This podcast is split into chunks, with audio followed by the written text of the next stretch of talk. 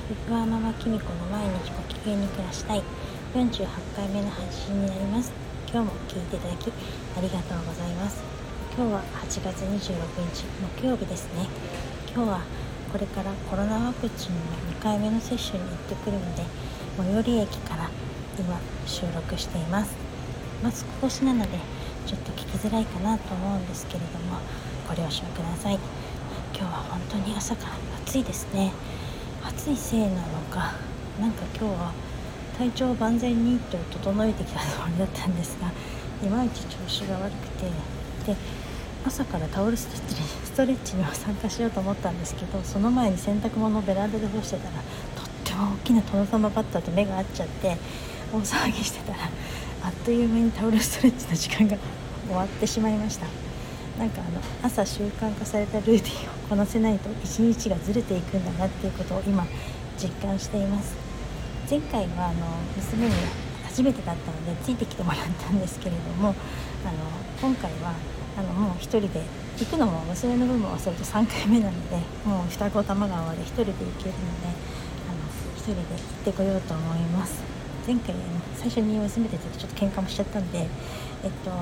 元気接種した後元気だったらちょっと双子玉川で前からちょっと行ってみたかっ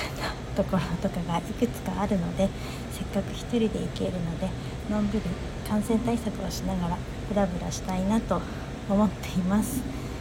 えっとまた元気だったらあの夜もう一度配信できたらなと思っています。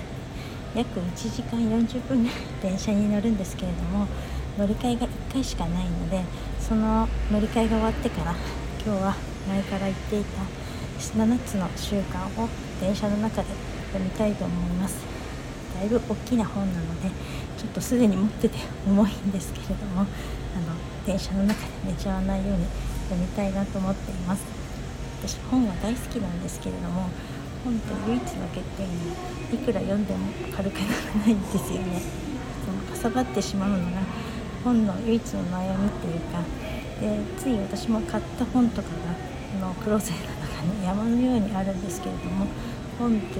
あのいくら貯めてもどんどんかさかさばっていくじゃないですか。なんかあの本当にドラえもんのスモールライトがあったら一個一個小さくとかできたらいいのになって。そうしそうすればいつでもまた読みたい時元に戻して読めるのにななんて思ってしまいます。えっと皆さんはどのようにお考えですか？読んだ本はやっぱりあの処分しますか？メルカリとかに出しますか？それともやっぱり取っておきますか？私はねやっぱりなかなか処分とかメルカリに出せないんですよね。あそれでは電車が来ちゃったので今日はこの辺にしたいと思います。最後までお聴きいただきありがとうございました。また